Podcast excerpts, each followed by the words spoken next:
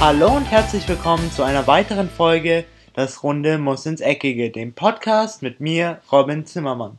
Ich hoffe, ihr habt alle das Bundesliga und auch allgemein das Fußballwochenende gut überstanden und konntet auf jeden Fall viel davon genießen, denn wir hatten doch sehr, sehr viele klasse Spiele und sehr, sehr viele Aufreger vor allen Dingen und auch sehr, sehr viele spannende Aufreger. Und zwar der größte Aufträger, wie ich finde, an diesem Wochenende war auf jeden Fall in der Bundesliga zu finden und zwar in dem Spiel Bayern 04 Leverkusen gegen Borussia Dortmund. Man hatte auf der einen Seite die Mannschaft von Lucien Favre, Borussia Dortmund, die wirklich sehr, sehr gut in diese Saison gestartet ist, nicht viele Punkte bisher liegen, liegen gelassen hat und endlich wieder den Fußball spielt, den Borussia Dortmund gerne spielen will und den sie auch gerne ihren Fans präsentieren will. Und auf der anderen Seite hatte man die Mannschaft von Heiko Herrlich, die, weiß Gott, nicht gut in die Saison gestartet sind, doch sehr, sehr unter Druck standen. Aber zumindest in der ersten Halbzeit zeigten sie gar nichts davon. Also sie zeigten ein komplett anderes Gesicht. Sie ließen Borussia Dortmund fast keine Chancen. Sie nutzen auch vorne in der 9. und 39. Minute durch Mitchell Weiser und Jonathan Tah ähm, zwei Chancen und gingen somit verdient mit einer 2 zu 0 Führung in die Pause. Jedoch kam dann der Geniestreich von Lucien Favre und zwar mit drei Auswechslungen, unter anderem Mohamed Dahoud, Paco Alcacer und Jordan Sancho. Paco Alcacer und Jordan Sancho oder Jaden Sancho waren eigentlich ausschlaggebend dafür, dass Borussia Dortmund überhaupt nochmal zurück in die Partie fand. Denn in der 65. Minute kamen sie durch Jakob Brun Larsen zum ähm, Anschlusstreffer und in der 69. Minute nach Vorlage von Jaden Sancho, nur eine Minute nachdem er eingewechselt wurde, stand es dann plötzlich 2 zu 2. Danach war Bayern 04 Leverkusen ein bisschen von der Rolle. Sie hatten noch Chancen auf jeden Fall. Sie hätten auch noch Chancen nutzen können. Aber es kommt halt, wie es kommen muss, wenn man vorne seine Chancen nicht nutzt und wenn man dann eben auch nicht so super in die Saison gestartet ist und vielleicht ein bisschen Motivations- oder Ängste hat, dass man jetzt doch wieder verliert aufgrund einer 2-0-Führung, dann kommt es halt manchmal vor, dass man es dann wirklich tut. Und zwar in der 85. Minute schoss der BVB das 3 zu 2 zu diesem Zeitpunkt auf jeden Fall höchst verdient, weil sie in der zweiten Halbzeit auf jeden Fall die bessere Mannschaft waren. Und in der 94. Minute nochmal durch Paco Alcacer machten sie an den Decke drauf. Hier wieder eine Vorlage von Jaden Sancho. Somit haben wir jetzt in der Bundesliga einen Tabellen- oder einen Tabellenführerwechsel, denn der FC Bayern verlor 2 zu 0 gegen die Hertha. Der VfL Wolfsburg und Borussia Mönchengladbach trennen sich 2 zu 2. Schalke sammelt ihre ersten drei Punkte ein und zwar mit dem 1 zu 0 gegen den FSV Mainz 05. Die TSG aus Hoffenheim verliert zu Hause mit 1 zu 2 gegen den RB Leipzig. VfB Stuttgart holt ebenfalls drei Punkte und zwar mit einem 2 zu 1 gegen Werder Bremen. Nürnberg gewinnt deutlich gegen den anderen Aufsteiger Fortuna Düsseldorf mit 3 zu 0. Und am Sonntag gestern hatten wir noch zwei Partien, die mit genau dem gleichen Ergebnis endeten. Und zwar Eintracht Frankfurt 4 zu 1 gegen Hannover und der FC Augsburg 4 zu 1 gegen den SC Freiburg. Wie schon angesprochen, haben wir jetzt auf Platz 1 mit 14 Punkten äh, Borussia Dortmund, dahinter auf Platz 2 mit 13 Punkten den FC Bayern und Hertha BSC ebenfalls mit 13 Punkten. Auf Platz 4, 5 und 6 sind alle drei Vereine punktgleich, Borussia Mönchengladbach, Werder Bremen und der RB Leipzig. Und die drei Absteiger, wenn die Saison heute zu Ende gehen würde, wären der VfB Stuttgart auf der Relegation, FC Schalke auf Platz 17 und Hannover auf Platz 18.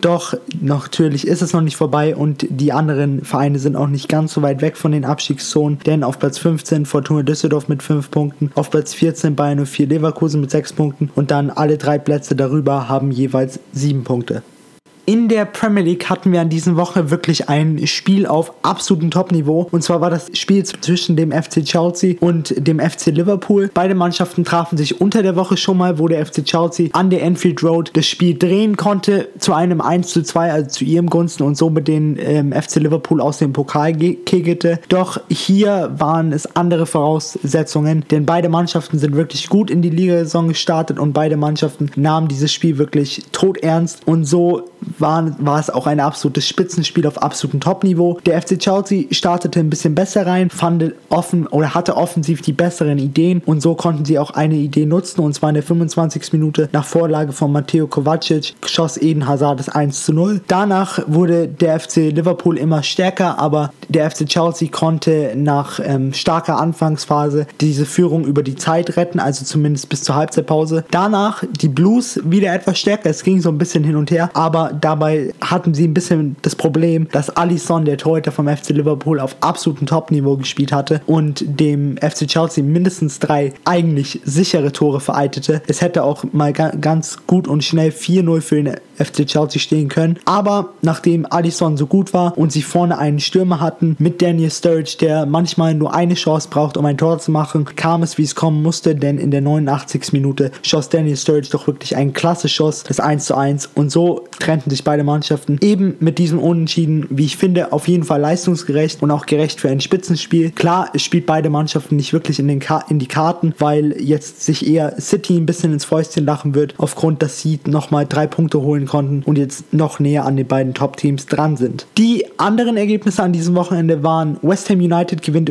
überraschend zu Hause 3 zu 1 gegen Manchester United. Der FC Arsenal ist weiterhin auf Spur und gewinnt gegen Watford mit 2 zu 0. Der FC Everton gewinnt mit 3 zu 0 gegen Fulham. Huddersfield Town verliert zu Hause mit 0 zu 2 gegen Tottenham Hotspur. Manchester City gewinnt 2 zu 0 gegen Brighton Hove Albion. Newcastle verliert zu Hause mit 0 zu 2 gegen Leicester. Wolverhampton Wanderers, die Aufsteiger, gewinnen 2 zu 0 gegen Southampton. Und Cardiff City gegen Burnley. Hier gewinnt Burnley mit 1 zu 2. Heute also heute Abend haben wir dann noch das Spiel AFC Bournemouth gegen Crystal Palace. Sollte auf jeden Fall ein interessantes Spiel werden, denn beide Mannschaften sind aktuell vielleicht nicht in der ganz einfachsten Situation, haben aber offensiv wirklich klasse Leute. Von daher sollte das auf jeden Fall ein torreiches Spiel werden. Die Tabelle nach diesem Spieltag, wir haben eine, einen Führungswechsel und eben wie schon angesprochen, lacht sich jetzt Manchester City ins Fäustchen, denn nach sieben Spielen konnten sie endlich die Tabellenführung übernehmen und zwar mit 19 Punkten. Jedoch sind sie immer noch punktgleich mit dem FC Liverpool, die ebenfalls ebenfalls 19 Punkte haben. Auf Platz 3 steht der FC Chelsea, auf Platz 4 Tottenham Hotspur und Arsenal lang, äh, arbeitet, sich, arbeitet sich langsam aber sicher ran und ist jetzt nun eben ebenfalls auf Platz 5 mit 15 Punkten. Die Absteiger aktuell wären Fulham mit 5 Punkten auf Platz 17, klar noch kein Absteiger, aber am rettenden Ufer und alle drei Absteiger werden Newcastle United mit 2, Cardiff City mit 2 und das Schlusslicht die Mannschaft von dem deutschen Coach in der Premier League ähm, eben mit Wagner natürlich und Huddersfield Town ebenfalls mit 2 Punkten auf dem letzten Platz, auf dem 20. Platz.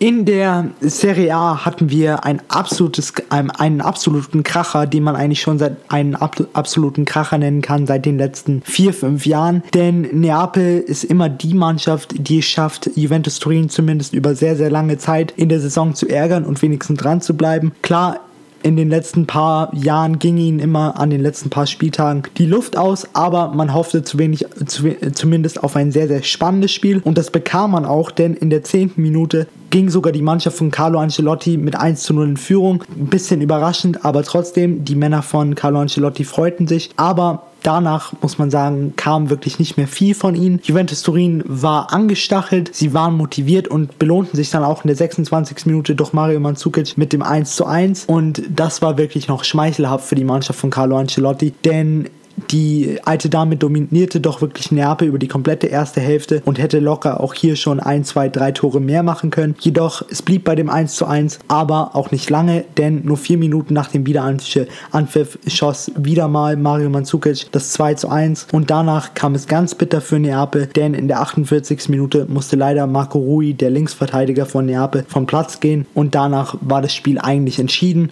Juventus macht es noch etwas spannend, weil Neapel auch noch mal ein bisschen mehr nach vorne versuchte. Klar, bei einem 2 zu 1 kann man nicht gleich aufgeben und sich nur noch hinten reinstellen. Nein, sie wollten auch noch mehr und in der 76. Minute ebenfalls durch eine zweite Vorlage von Cristiano Ronaldo an diesem Spiel, an diesem Tag, konnte Leonardo Bonucci, der Innenverteidiger von der alten Dame, den Deckel drauf machen. Jetzt setzt Juventus Turin natürlich ein, ein weiteres Ausrufezeichen am siebten Spieltag mit dem siebten Sieg und so jetzt alleiniger Tabellenführer mit 21 Punkten. Die anderen Ergebnisse waren AS Rom mit 3 zu 1 gegen Lazio Rom, Inter Mailand mit 2 zu 0 gegen Cagliari, der FC Bologna gewinnt zu Hause mit 2 zu 1 gegen Udinese Calcio, AC Civo Verona unterliegt zu Hause dem FC Turin mit 0 zu 1, AC Florenz gewinnt 2 zu 0 gegen Atalanta, Frosinone Calcio verliert 1 zu 0 gegen den CFC Genua, FC Parma und Empoli, Empoli hier gewinnt der FC Parma mit 1 zu 0 und Sassuolo verliert zu Hause deutlich mit 1 zu 4 gegen den AC Mailand. Zumindest die Tabelle in der Serie A schaut so aus, wie man sie eigentlich erwarten würde. Mit vielleicht ein paar kleinen Ausnahmen, aber man hat vorne Juventus Turin mit jetzt einem sechspunktigen Abstand auf Platz 2, dem FC Neapel. Dahinter AC Florenz und Inter Mailand punktgleich mit drei äh, mit jeweils 13 Punkten und die vielleicht anderen Vereine, die man weiter oben erwarten würden, würde, sind der Lazio Rom auf Platz 7 mit 12 Punkten, der AS Rom auf Platz 8 mit 11 Punkten und der AC Milan auf Platz 10 mit 9 Punkten, die sich aber jetzt nach einem etwas schwächeren Start und einem Spiel weniger langsam nach oben arbeiten. Die aktuellen Absteiger wären der FC Empoli auf Platz 18 mit 5 Punkten, Frosione Calcio auf Platz 19 mit einem Punkt und der AC Chivo Verona ebenfalls mit einem Punkt auf Platz 20.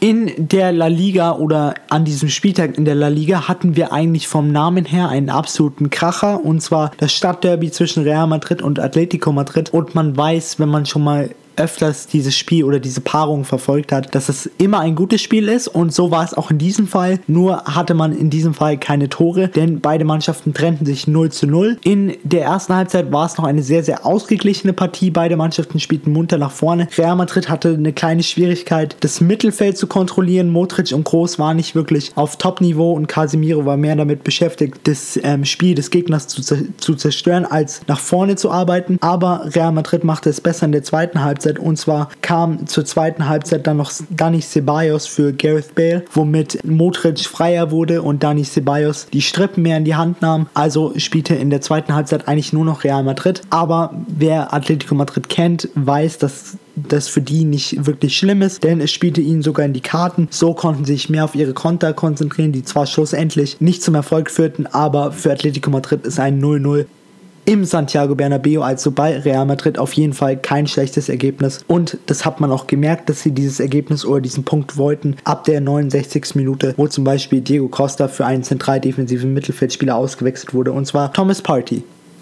Die anderen Ergebnisse in der La Liga waren Real Sociedad verliert zu Hause mit 0 zu 1 gegen den FC Valencia. Der FC Barcelona und Athletic Bilbao trennen sich 1 zu 1. SD Alba verliert zu Hause 1 zu 3 gegen den FC Sevilla. SD Huesca und der FC Girona trennen sich ebenfalls 1 zu 1. FC Villarreal und ähm, Real Valladolid. Hier gewinnt Real Valladolid etwas überraschend mit 0 zu 1. Udinese Levante gewinnt zu Hause 2 zu 1 gegen Deportivo Alaves. Und Betis Sevilla gegen CD Leganes. Hier gewinnt Betis Sevilla mit 1 zu 0. Heute Abend haben wir dann noch um um ähm, 9 Uhr abends das Spiel Celta Vigo gegen FC Getafe. Celta Vigo für mich eine der unterschätztesten Mannschaften in der spanischen Liga und auch ähm, im Allgemeinen im spanischen Fußball, denn sie haben doch offensiv wirklich klasse Leute. Ich habe schon mal angedeutet, dass Iago Aspas für mich äh, der spanische Messi eigentlich ist in der La Liga und ich mich auf jeden Fall auf dieses Spiel freuen werde, denn es wird auf jeden Fall offensiv gespielt, geführtes Spiel und ein, wie ich mir sicher bin, tolles Spiel. Die Tabelle der FC Barcelona ist aufgrund des der das Real Madrid auch Punkte hat liegen lassen. Immer noch Erster und zwar mit 14 Punkten, aber mittlerweile ist Real Madrid mit ihnen punktgleich. Nur das Torverhältnis trennt die beiden Mannschaften noch. Auf Platz 3 und 4 stehen jeweils der FC Sevilla mit 13 Punkten und Atletico Madrid mit 12 Punkten. Die Europa League Plätze sind aktuell ein bisschen komisch besetzt und zwar mit Betis Sevilla, die aber eine klasse Saison spielen und auch nach sieben, Spiel, sieben Spielen schon 12 Punkte auf ihr, Punkt, auf ihr Konto verbuchen konnten und auf Platz 6 Deportivo Alaves mit 11 Punkten. Die aktuellen Absteiger wären Rayo Vallecano auf Platz 18 mit 5 Punkten, Este Huesca mit ebenfalls 5 Punkten auf Platz 19 und das Schlusslicht Sede Leganes mit 4 Punkten.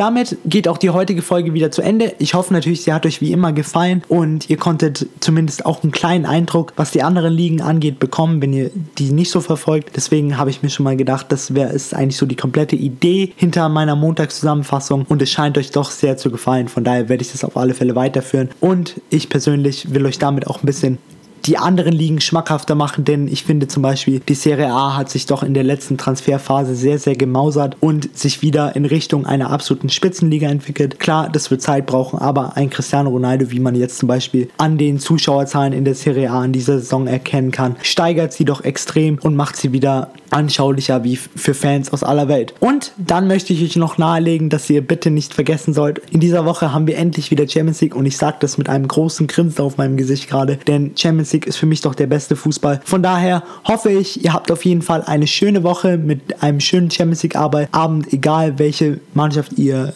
anfeuert oder welche Mannschaft ihr sympathisch findet, muss ja nicht unbedingt sein, dass eure Mannschaft in der Champions League dabei ist. Aber ich hoffe natürlich, ihr genießt den Champions League Abend. Wir hören uns dann wieder am Freitag, wenn es heißt, willkommen zu einer neuen Episode von Das Runde muss ins Eckige. Ich bin damit raus und ciao. Und das war's auch schon wieder mit einer weiteren Folge Das Runde muss ins Eckige, dem Podcast, wo ihr alles rund um König Fußball kompakt auf die Ohren bekommt.